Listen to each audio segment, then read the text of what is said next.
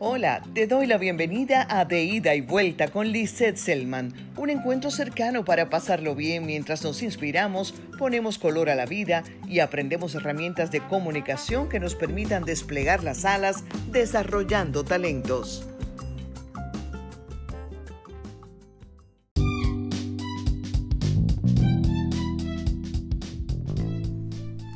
Como mucha gente, también yo pienso que un solo idioma habría hecho más fácil el desenvolvimiento de la sociedad mundial, pero no es así. Sin embargo, el inglés se ha convertido en la lengua común a todos. Claro, a todos los que intentan superar las barreras del desarrollo, asegurando la comunicación verbal y escrita a nivel internacional. Y es que además de la música, es el lenguaje que nos une más fácilmente en el ámbito de los negocios y del turismo. Después de todo, somos turistas en otros lugares del mundo, ¿verdad? Los idiomas son parte de la cultura de los países y no cabe duda que resulta interesante conocer sus orígenes y raíces, algunas comunes a ellos como el griego y el latín, este último en el caso del español. Existen más de 7.097 idiomas en el mundo según la revista Ethnologue y algunos están más extendidos que otros. Por ejemplo, la lengua con estatus de idioma oficial en más países es el inglés, arraigado en 59 naciones, seguido del francés en 29, el árabe en 27, el español en 20 y el portugués en 10. De acuerdo con el portal de estadísticas sobre distintas áreas humanas, estatista.com, al 2020, 375 millones de personas tenían el inglés como su idioma nativo y 1.500 millones los hablantes en el mundo. Luego del chino mandarín con 909 millones de hablantes, según la misma revista Ethnologue, sigue el español con 442 millones.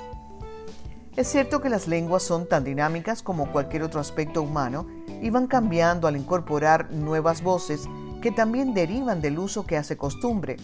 Sin embargo, las expresiones oral y escrita se ponderan calificando a los hablantes y a los escribientes, proyectando al mismo tiempo su imagen y el nivel de su formación.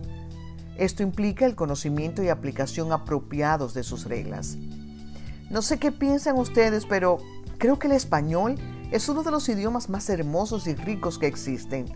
Sin embargo, tenemos una marcada influencia de los anglosajones, particularmente de los Estados Unidos de América, sobre todo en naciones en las que la identidad propia no parece estar tan arraigada o al menos digamos que están demasiado permeadas.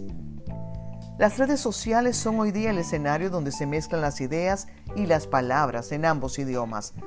Con las redes sociales el mundo se redujo aún más en el sentido de constituirse en una gran red que nos conecta unos con otros, aunque tengamos menos comunicación, que por cierto es un aspecto sobre el que sería bueno reflexionar, pero esto es materia de otro episodio. Retomando el que nos ocupa ahora, las redes sociales han traído su propio lenguaje a estas plataformas. Es entonces cuando leemos o escuchamos hacer referencia a un post en lugar de publicación, a una story o las stories en vez de historia o historias. Se habla de link en vez de enlace, de speaker y host en lugar de orador y anfitrión o anfitriona, de email en vez de correo electrónico, o workshop debiendo referirse a taller, entre otros tantos vocablos. Estar al tanto de los términos que se usan en estas plataformas es importante para entender el nuevo lenguaje, pero eso no significa que vuelvas tu comunicación y publicaciones una complicación al mezclar el español con el inglés, cuando tu idioma nativo es el español, aunque esto aplica a cualquiera dos o más idiomas al mismo tiempo.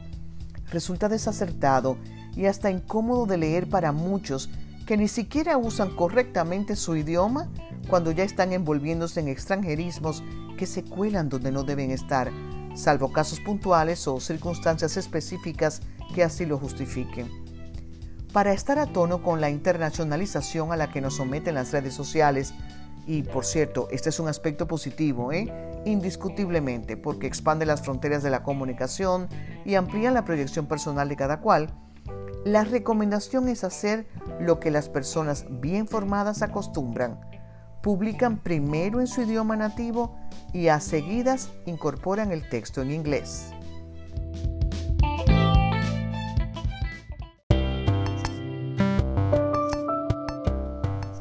A modo de cultura general, te cuento que el spanglish es un término que surgió para definir la modalidad del habla de algunos grupos hispanos de los Estados Unidos, pero hace mucho que se hizo presente en países de habla hispana, solo que al revés, es decir, incorporando vocablos en inglés.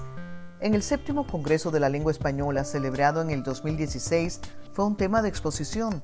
En ese cónclave se afirmó que se espera que para el año 2030 el número de hispanoparlantes alcance los 530 millones, equivalente a un 7,5% de la población mundial.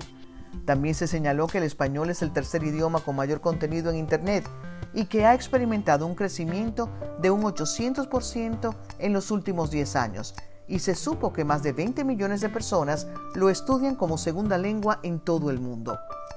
En función de todo ello, Ten en cuenta que si se trata de lenguaje escrito y optas por usar los anglicismos o extranjerismos en general, la regla de nuestro idioma español dicta que debe escribirse en cursiva o itálica para destacar que se trata de un vocablo ajeno. Como recomendación, a ti que me escuchas, te invito a ser purista en el idioma. Conoce sus reglas, consulta, investiga, porque tu imagen y comunicación se tornan elegantes y comprensibles cuando lo haces con propiedad y al mismo tiempo generas respeto hacia ti. Si necesitas expresarte también en inglés, aplica la misma regla, un solo idioma a la vez.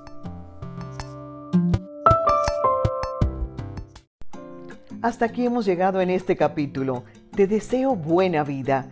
Visita mi página web liselman.com y búscame en las redes sociales como arroba liselman y hagamos más fuerte nuestra comunidad. Te extiendo mi gratitud y la invitación a encontrarnos en el próximo capítulo de Ida y Vuelta.